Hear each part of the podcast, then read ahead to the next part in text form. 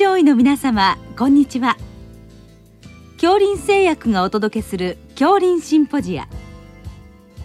毎週この時間は医学のコントラバシーとして一つの疾患に対し専門の先生方からいろいろな視点でご意見をお伺いしております。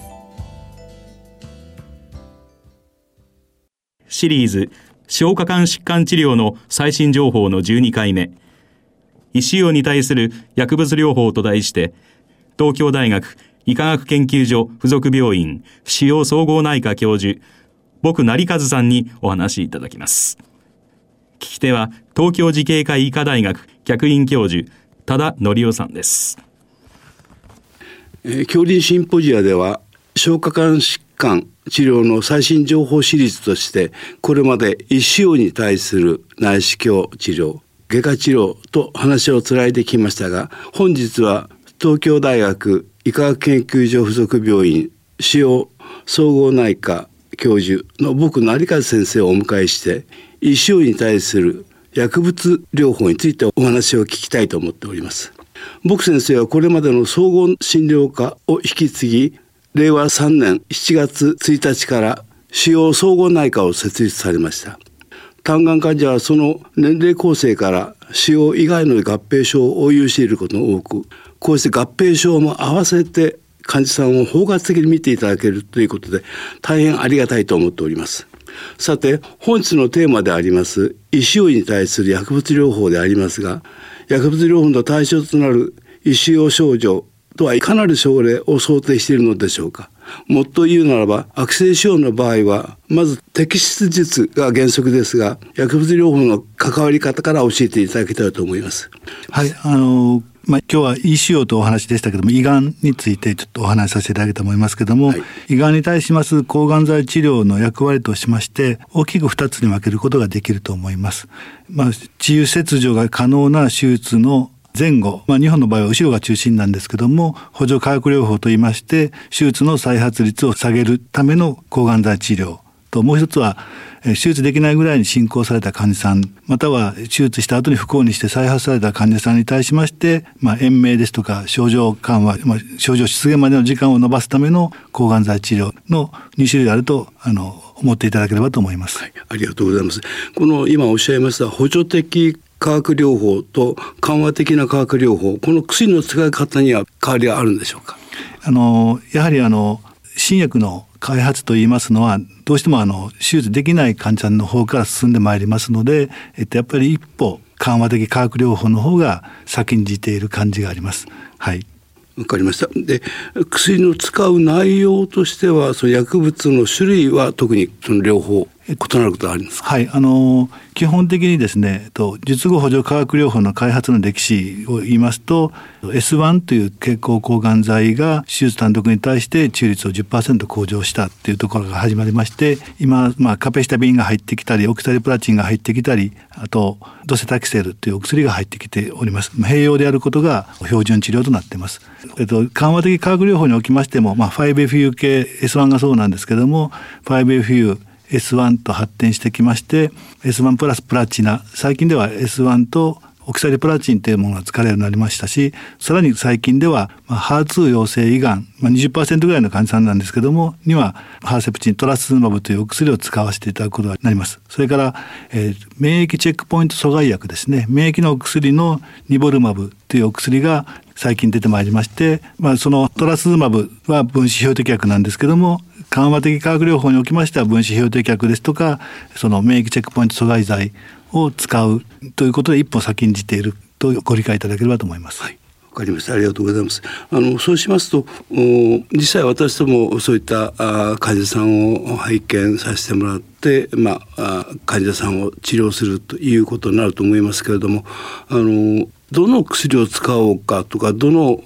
タイプがいいかっていうことで特に薬によって、えー、注意点みたいなものあるわけでしょうか？はいあのーっぱりそれぞれ標準的な治療というのがありまして、まあ、標準といいますと並定食ではなくて一番いい治療とご理解いただければと思う。はいチャンピオンですね。ということをご理解いただければと思いますけれども今あの緩和的化学療法におきましては、まあ、S1 とかカペシタビンのフカピリミジンプラス、まあ、オキサルプラチンプラチナの2剤併用にさらに、えっと、ハーツ陽性の場合は先ほど申しましたようにトラスズマブというお薬、まあ、あとはそうでなければリボルマブというお薬を使うのが標準治療で一番いいというふうにご理解いただければと思います。そうしますとあのいわゆるがん細胞そのものをやっつけるっていう方法に薬によっていろいろ差があると思うんですけれども、はい、あのいわゆる細胞そのものを壊していくっていうことに、まあ、至るわけでしょうけど壊し方が少し違うっていうことと、はい、副作用が違うっていうことでしょうか？はい、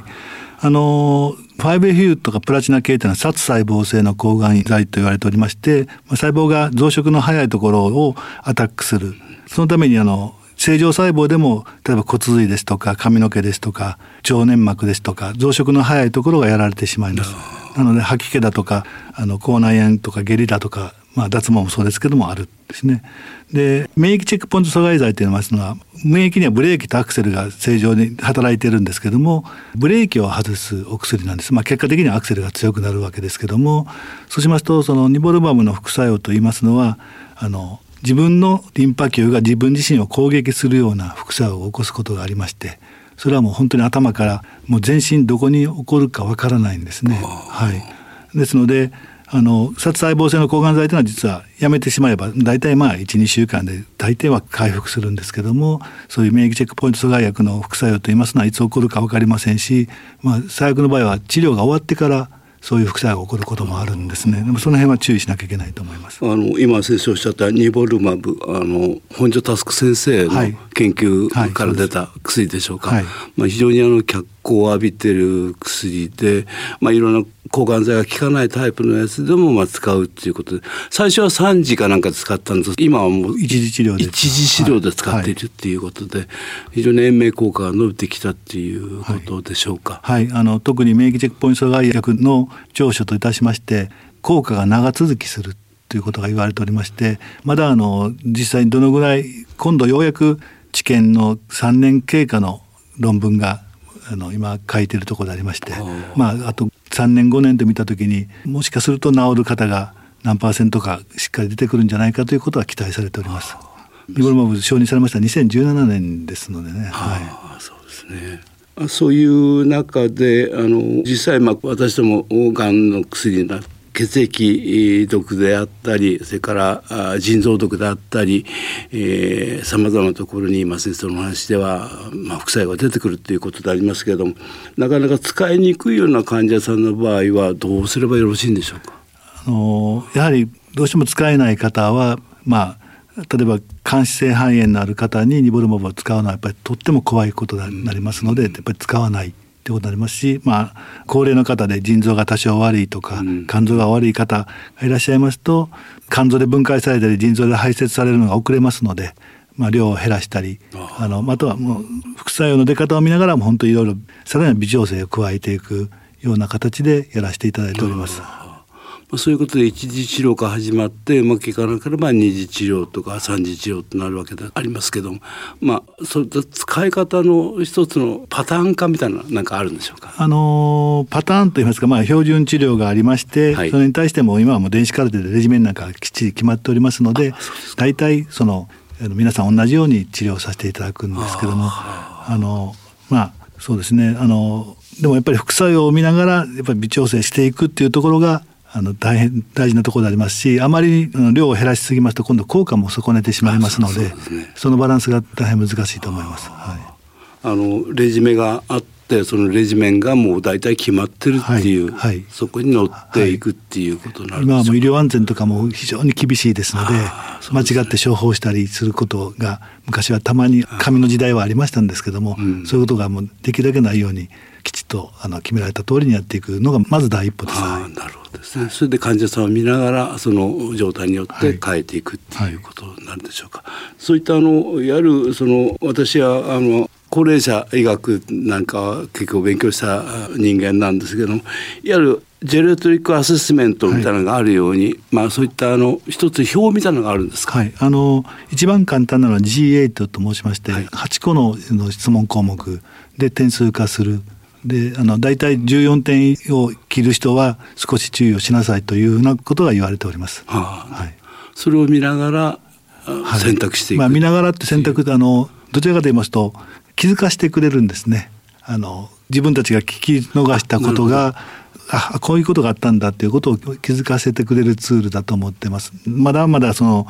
えっと、ディレートアセスメントと適正量ということに関してのちゃんとした研究はないもんですからやっぱり参考情報としながらあの考えていくようになっております。なるほど、ありがとうございます。今日はあの抗がん剤の話でありますけれども、胃がんに対してどういう薬を使えばいいかっていうことに加えまして、その症例の状態によっていろいろ方法を変えていくっていうかレジメを変えるっていう話もお聞きしましたで先生あの特にあの今先生自体が今今後進めていくようなですね抗がん剤の一つのあり方っていうのをあの先生の論文を昔読んだことあるんですけれどもそういったことも含めまして今後どういう方向にがんの胃がんの治療法が進んでいくかっていうこともしよろしければちょっと教えていただければと思います。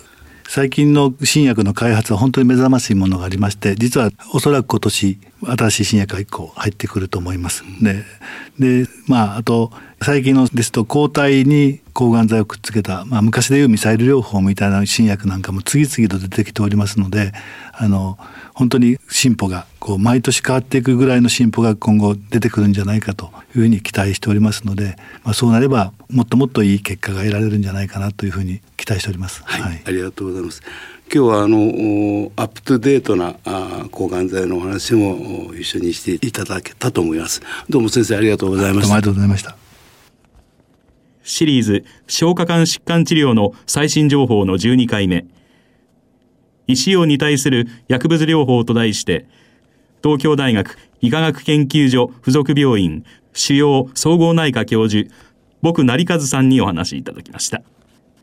聞き手は、東京慈恵会医科大学客員教授、多田則夫さんでした。